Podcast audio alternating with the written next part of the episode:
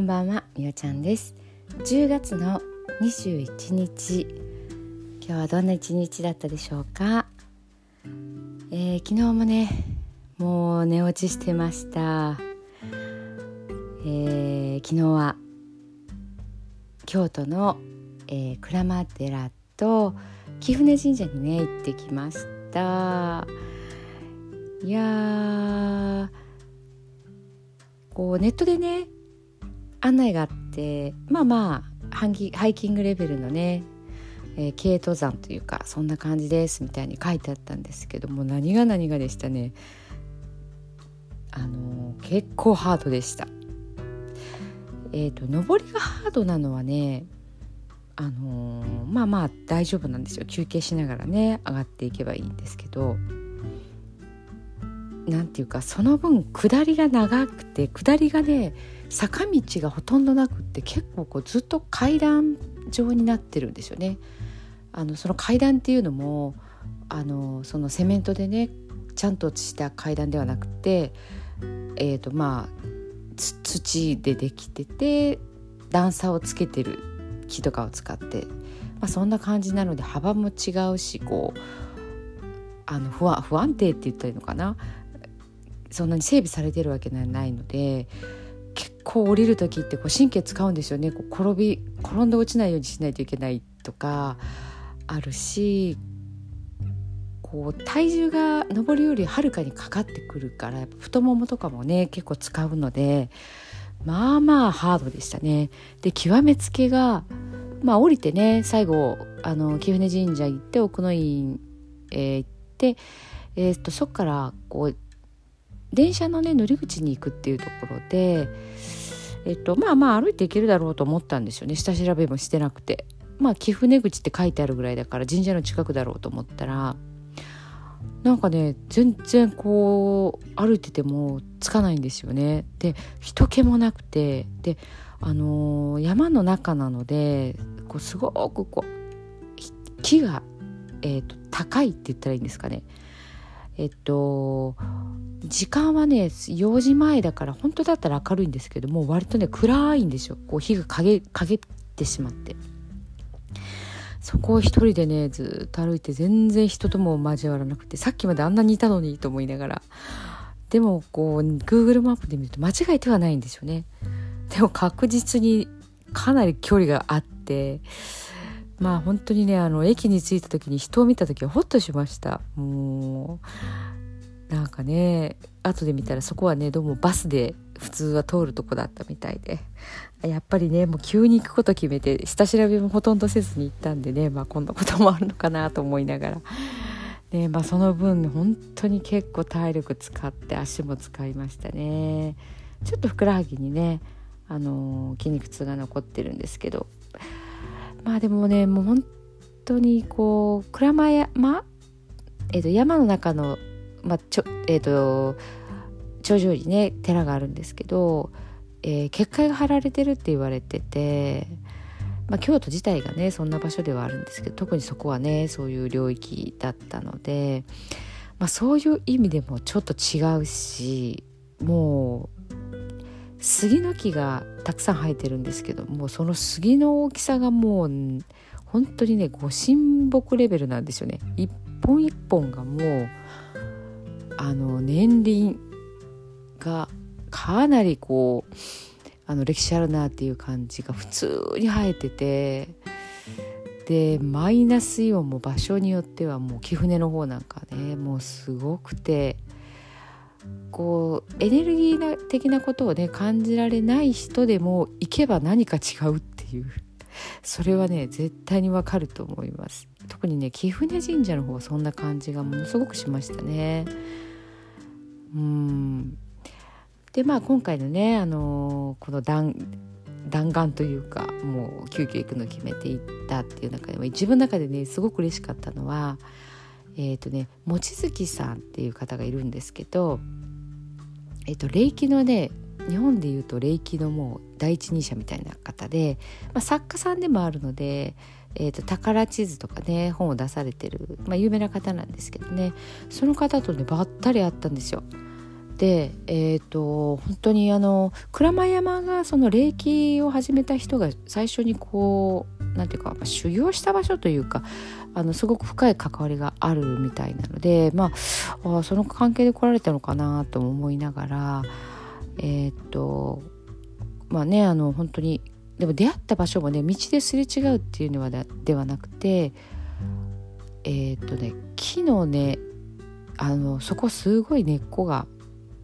あのいっぱいこう地中に埋まらずに入ってるあの表に出てきてるんですよねなんかどうも地盤が硬いみたいで。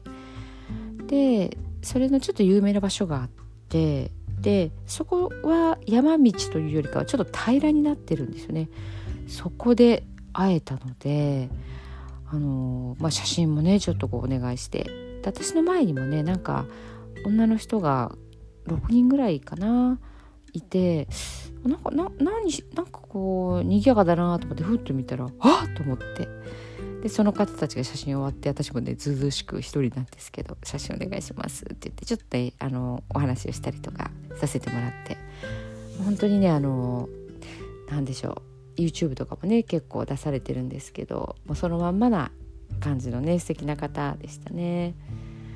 うんもうそれがね本当にあの今回のサプライズというかギフトというかまあね言い方で言えば神様からのプレゼントかなと思ったりして、まあ、本当にこう忘れられないねあの旅行になりました。まあ、旅行っていうか本当にもうね何でしょう急に決めて日帰りでっていう感じですけどやっぱり環境を変えるのってすごいなんか刺激になるなって思いましたね。うん本当木一本あの見てもねあちょっと岡山でこんな杉の木の見ることないなっていうのがあってうん私はあの新幹線が苦手なんですよね早いのが。で今回もねやっぱり新幹線結構最初乗る前とかもう緊張っていうかドキドキしててでやっぱり乗って慣れるまである程度あのスピードに慣れるまでねもうなんかなんなんとも言えないこうなんか動機がするというか落ち着かなくていやもう怖かったらもう最初のところでどっか降りたいとか思うようなそんな衝動に駆られるんですけどそこをクリアしたらもう慣れてきたらなんとか大丈夫なんですよ。だからそこが私の中でも一番ねこう旅行するとか外に出かけるっていうことのネックでもう飛行機はねちょっともうダメですね。怖いですね。飛行機で行け行かなくていいところかな？うん。だね新幹線代は値段が上がってないのでまあなんとかまだ動けるかなっていう感じで、まあ、これからねまた物価が高くなったりとかいろいろしてきたらいよいよねこう移動費もかかってくるだろうし、まあ、そうなるとねやっぱ旅行ってそうじゃなくてもねあのお金もかかるので。うんまあ、今回はねほんと節約しましたねお昼ご飯もおにぎりとゆでゆで卵持ってってあのお店とか一切寄らなかったですねあんまり時間がなかったしもうとにかく疲れて 早く帰りたいっていうのがあったんでね。もう他の神社に寄ろうっていうもうそんな気力もなかったですね。もし貴船とあの鞍馬寺に行かれる方はもうそれだけで一日過ごすぐらいな予定がいいかなと。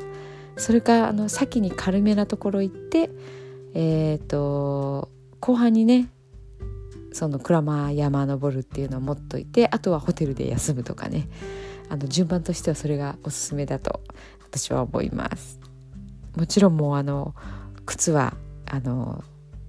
ハイキングシューズがあればねそれがいいですし、まあ、スニーカーでもねいいかなと思います。まああの前の日に雨が降ったりとかねなるともう滑るのでちょっと登らない方がねあの安全かななんて思ったりもするんですけどもまあそんな感じで行ってきました、まあ、皆さんもねあの何て言うか行楽の秋というか気候がいい時なのでねえっ、ー、と今ねいろんなところに行ける方はね行ってみられたらあのいいかなというふうに思います。海外の方はねまださほど姿はなかったですね。あの京都はやっぱ紅葉がね有名なのでもう紅葉が始まると人が多いだろうからその前に行きたかったのでまあまあタイミングとしてもねあの良かったのかなと思ってまあ全てねその時がベストタイミングということでですね。はい、えー、ではではちょっと旅行の話長くなりましたけど寝る前のノリと読んでいきたいと思います。今日あなたはあなたを生き切ったポジティブなあなたを表現したならポジティブなあなたを生き切ったということ。ネガティブなあなたを表現したならネガティブなあなたを生き切ったということ。今日あなたはあなたを生き切った。明日からのあなたの人生は寝る前のあなたの素晴らしいイメージから想像される。あなたが本当に生きたかった人生は今この瞬間の眠りから始まる。あなたには無限の可能性がある。あなたには無限の才能がある。あなたはまだまだこんなものではない。あなたには目覚めることを待っている遺伝子がたくさんある。もし今日あなたの現実において自分はダメだと思うような出来事が起こったとしても嘆く必要はない。それはあなたがダメなのではなくあなたに素晴らしい部分が見えていなかったというだけだから。もし今日あなたの現実において自分は才能がないと思うような出来事が起こったとしても嘆く必要はない。それは才能がないのではなくまだ才能が開花していないだけなのだから。今日悔やむ必要はない。今日起こったことは起こる予定だっただけのことだから。もし今日あなたの一日が素晴らしい一日だったなら明日はさらに素晴らしい一日になる。もし今日あなたの一日が誇らしい一日だったなら明日はさらに誇らしい自分に気づく一日になる。あなたはまだまだこんなものではない。明日のあなたはこんなものではない。あなたにはまだまだ可能性がある。あなたには目覚めることを待っている遺伝子がたくさんある。遺伝子のスイッチを入れれば入れるほどあなたは自分の可能性に目覚め才能に目覚めていく。素晴らしいあなたをイメージしよう。眠っている間にそのイメージが記憶となりその記憶が明日のあなたの現実を作っていく。あなたの遺伝子を目覚めさせるのはあなたがあなたを信じる力。あなたは素晴らしい。あなたには価値がある。明日は明るい。たくさんの希望がある。あなたの一呼吸一呼吸があなたを癒しあなたは黄金の光に包まれ眠っている間にあなたのエネルギーを浄化し整える。今日あなたはあなたを生き切った。明日からのあなたの人生は寝る前のあなたの素晴らしいイメージから想像される。そしてあなたはあなたが本当に生きたかった人生を始めていく。桑名正則さんの寝る前の祝詞でした。それではおやすみなさい。